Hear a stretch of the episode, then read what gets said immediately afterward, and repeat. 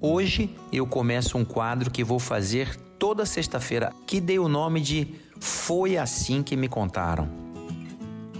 Neste primeiro episódio, eu narro a história da divisão de Mato Grosso. A ideia da divisão de Mato Grosso era antiga. Já na Revolução Constitucionalista de 1932, as forças políticas da região sul, baseadas em Campo Grande, se declararam independentes do norte criaram um novo estado com o nome de Maracaju, colocando Vespasiano Barbosa Martins no cargo de governador, e juntamente com o estado do Rio Grande do Sul, hipotecaram apoio a São Paulo no levante que pretendia depor o governo provisório de Getúlio Vargas. O estado de Maracaju existiu por exatos 82 dias ouvintes, tempo que levou de sua declaração de independência até o sufocamento da rebelião pelas tropas federais de Vargas. Passadas quatro décadas da Revolução de 32, já no início dos anos 1970, as diferenças de vocação das regiões Sul e Norte eram bem evidentes. As diferenças se expressavam na política, sobretudo porque as forças do Sul, leia-se Campo Grande, temiam perder a hegemonia política que tinham até então para o Norte, leia-se Cuiabá, após a escolha de Garcia Neto para governar o estado a partir de 1975. Ora, vejam ouvintes que dos sete antecessores de Garcia Neto, cinco eram do Sul: José Fragelli, Pedro Pedrocian, Fernando Corrêa da Costa e Arnaldo Estevão de Figueiredo, sendo do norte apenas João Ponce de Arruda e Jari Gomes. As diferenças também estavam no clima, nos biomas e na vocação econômica. Ao passo que o sul, muito próximo de São Paulo e Paraná, se consolidava sobretudo como um forte criador de gado de corte, o norte tinha ainda na sua matriz econômica o extrativismo, a mineração e a pecuária.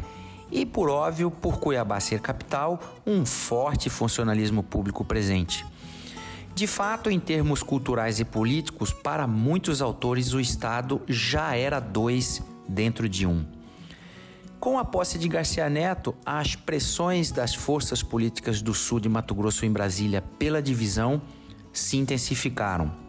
Os dois governadores anteriores a ele, Fragelli e Pedrocian, tinham deixado o governo bem avaliados. Havia um movimento de volta Pedrocian para um esperado retorno das eleições diretas para governadores. Alguns historiadores assinalam que, no jogo político da época, na busca por enfraquecer o pedrocianismo aqui no norte, Garcia Neto e seu grupo político agiam no sentido de buscar desconstruir a volta da hegemonia do Sul e consolidar no poder os políticos de Cuiabá, em detrimento dos de Campo Grande, nada mais natural, portanto. Sabendo dos rumores da divisão, o governador de Mato Grosso, Garcia Neto, num primeiro momento se posicionou contrário Imagina-se que esse posicionamento adivinha da ideia de que perder território ou porções de terra, estamos falando de 357.500 quilômetros quadrados, que é o tamanho da área que seria separada de Mato Grosso para a criação do novo estado, não agrada a governante nenhum. E então, diante dos rumores cada vez mais fortes, o governador que era contra a divisão vai a Brasília ter com o presidente Geisel para saber o quanto de fogo tinha nessa fumaça. Geisel mostra então a Garcia Neto um estudo feito pela Escola Superior de Guerra que demonstrava cabalmente que a divisão deveria ser inevitável por dois principais motivos. Primeiro, que administrativamente seria difícil governar e fazer o poder público e os investimentos necessários num estado quase virgem chegar às regiões tão vastas quanto distintas. Segundo, porque o potencial de desenvolvimento agrícola da região era tão grande, vejam que o estudo daquela escola de oficiais militares já apontava isso, ouvintes, e ainda se tinha uma Embrapa incipiente recém-criada pelo próprio Geisel e que ainda nem tinha descoberto como neutralizar a acidez do cerrado para viabilizar a agricultura de alta escala.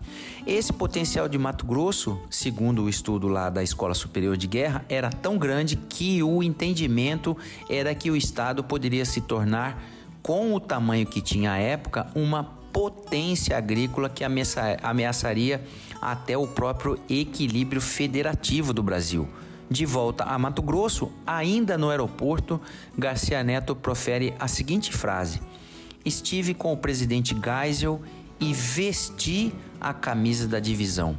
Os antisseparatistas, que moviam forte a oposição ao plano do governo central de retirar território de Mato Grosso, decretaram que o governador havia pensado apenas politicamente, entregando uma região do estado aos políticos de Campo Grande e ficando com uma outra porção remanescente para si e as forças do norte. Custou caro a Garcia Neto o apoio à divisão. Uma divisão que não havia sido decidida por seu governo, mas cujo ônus foi trabalhado politicamente para recair sobre ele.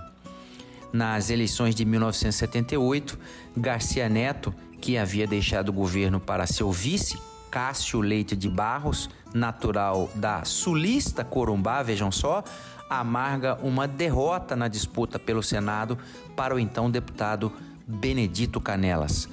Foi assim que me contaram. Ótima sexta-feira a todos, excelente final de semana.